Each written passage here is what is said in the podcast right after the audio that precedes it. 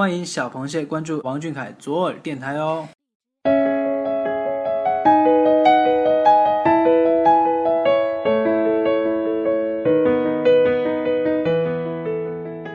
寻觅一座城，怀念一个人，从北纬二十九度出发，许多地方都因为王俊凯而有了特别的意义。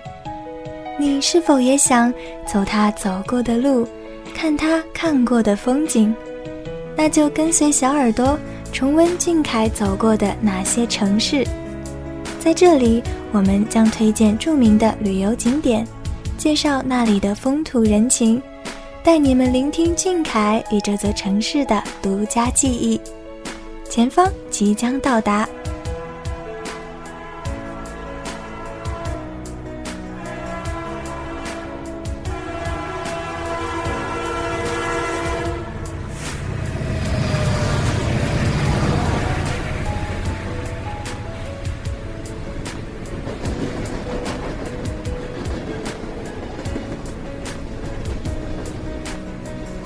到从北纬二十九度出发。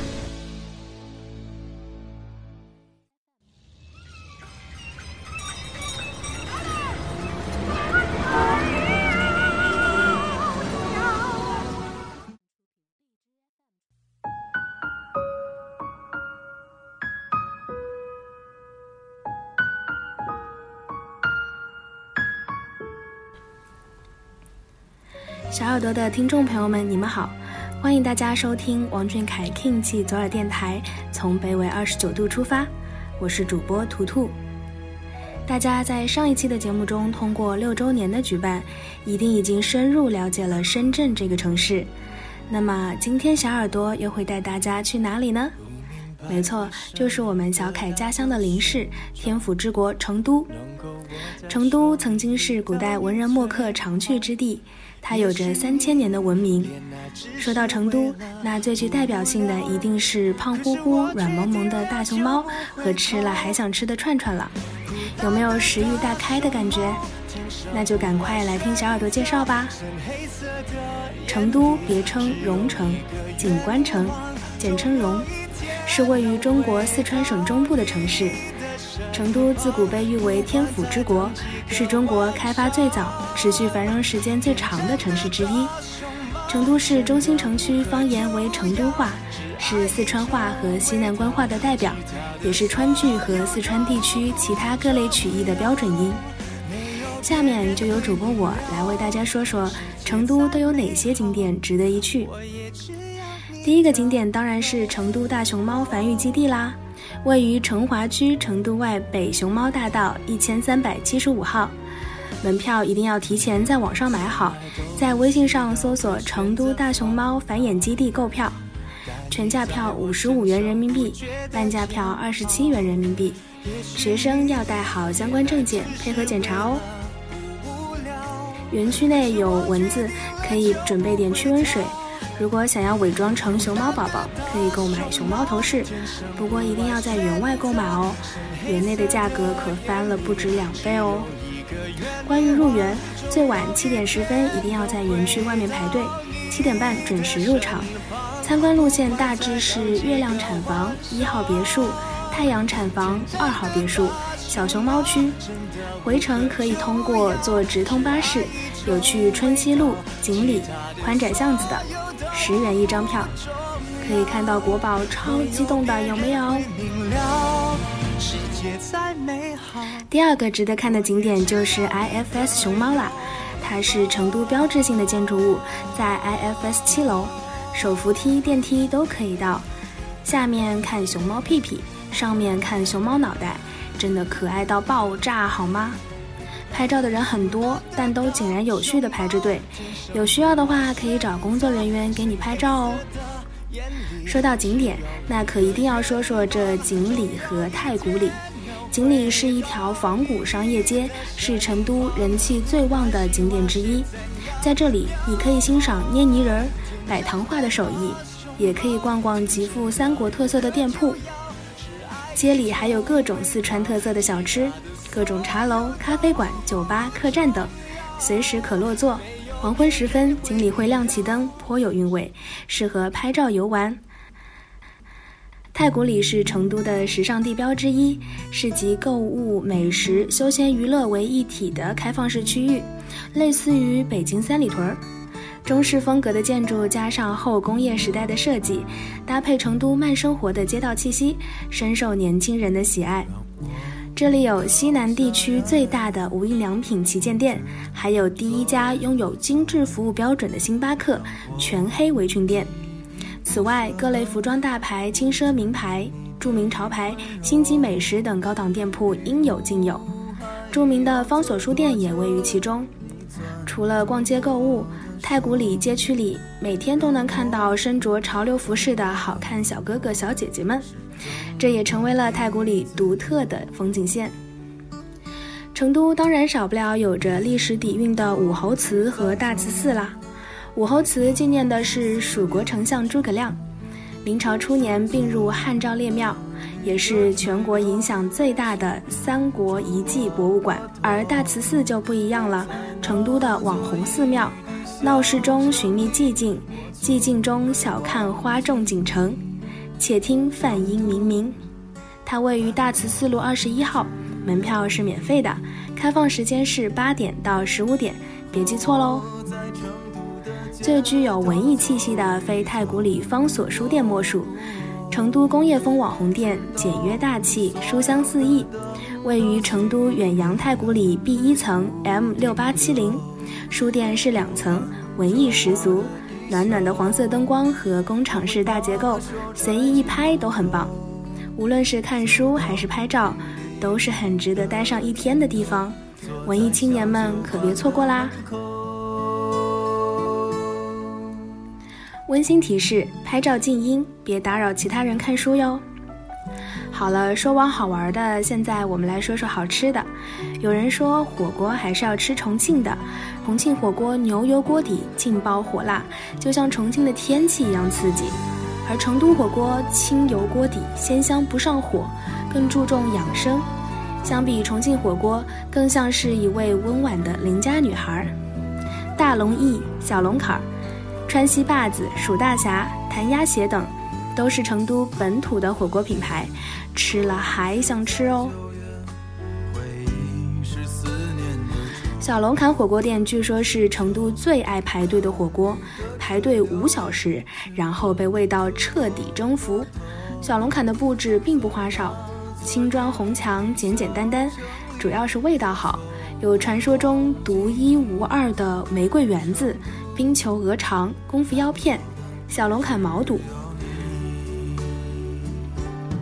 还有看起来凶险，但是却被很多人推荐的霸王牛肉、野猪肉等等。据老板说，因为排队太过夸张，分店只能开在隔壁一百米，足以见得人气之火爆啊！串串，成都人民的小情调。火锅是大家一起捞，那么串串就是数签签了。锅底比火锅的味道略微清淡了一些，更随意、更自由，不用担心人少，尝不完店内所有的菜。推荐钢管厂小菌干串串香。不知大家知不知道成都的蛋烘糕？成都有一家鹤记蛋烘糕，位于青羊区文庙西街一号负八号，成都石室中学对面。这家蛋烘糕是成都唯一一家有实体店铺的蛋烘糕，不仅卖蛋烘糕，还卖其他的面食。一般营业到晚上九点，随时去都有人排队。成都最早的网红排队店冒椒火辣，虽然依旧是熟悉的大红色店面主题，熟悉的排队人流，依旧是好评率超过了千千的各大老成都传统馆碗菜。但就餐舒适度那是大大提高了，时髦的年轻人从爱马仕一转身就能坐进去。老卤鹌鹑蛋、农家小土豆、包浆兔腰、火锅粉，下午很早就卖绝的麻辣土豆，老粉们不用看菜单就能飞快地点出一桌。冒椒火辣碗碗菜的辣还真是名不虚传，肯定能辣出你的眼泪花儿。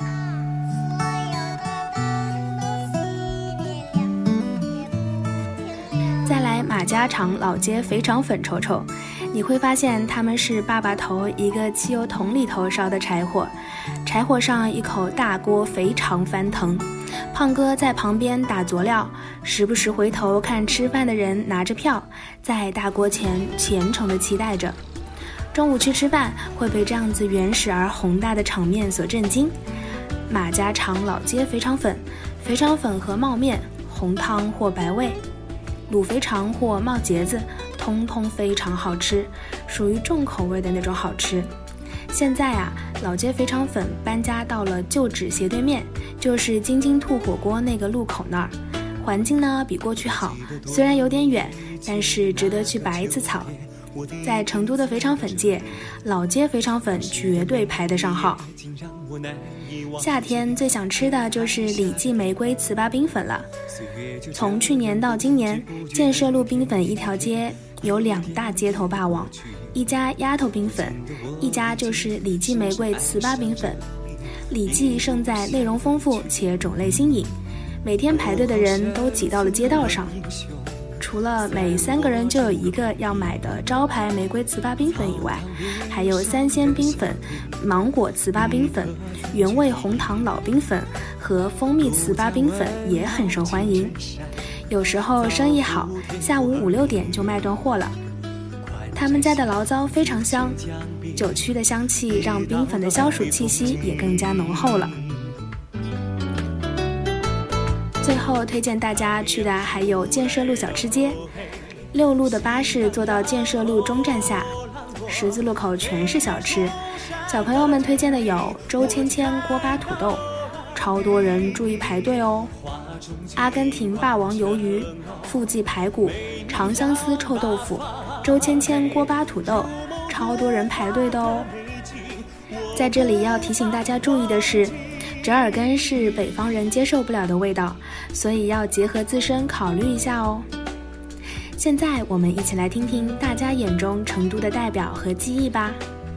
这位微博 ID 是小朋友八三零九二一的朋友说。今年元旦去的成都，真的是遍地是火锅串串，而且随便一家街边小店都很好吃。回来后看了鱼翅与花椒，进一步接触了川菜，想着什么时候能去那边定居。这个城市既有热辣的火锅，其实也有含蓄的开水白菜，感觉很多面。另一位微博 ID 是小鱼干的凯喵的朋友说。成都的人比较热情，哈哈哈，也比较爱看热闹，而且特别会吃辣。大家准备好你们的胃了吗？